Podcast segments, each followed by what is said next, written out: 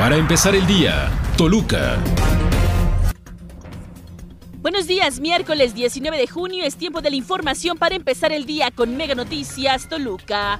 La Fiscalía General de Justicia del Estado de México declinó la competencia de la investigación por el hallazgo de un helicóptero caído en la comunidad del Rincón de Cristo en el municipio de Sultepec. A la Fiscalía General de la República, sin embargo, adelantó que las primeras investigaciones arrojan que el cuerpo del piloto, quien perdió la vida, sí contaba con una lesión por proyectil de arma de fuego en la espalda. En tanto, amigos y familiares de las personas afectadas por el derribo de un helicóptero en la comunidad del Rincón del Cristo en Sultepec sostienen la versión de que este fue derrumbado por elementos policiales del Estado de México.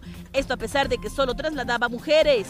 Estudiantes de la Federación Nacional de Estudiantes Revolucionarios Rafael Ramírez y del Movimiento Revolucionario Social Educativo protestaron afuera de Palacio de Gobierno para exigir la reconstrucción de sus escuelas afectadas por el sismo del 19 de septiembre de 2017, que dicen siguen sin ser reparadas.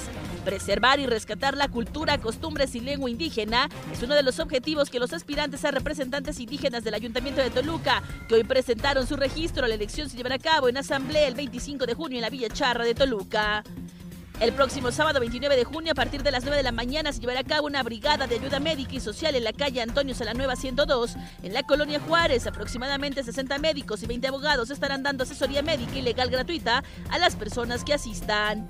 Estudiantes y egresados de la primera generación de la licenciatura de estudios cinematográficos de la Universidad Autónoma del Estado de México participarán en el rally universitario que se llevará a cabo en el marco del Festival Internacional de Cine de Guanajuato, a celebrarse del 25 al 27 de julio.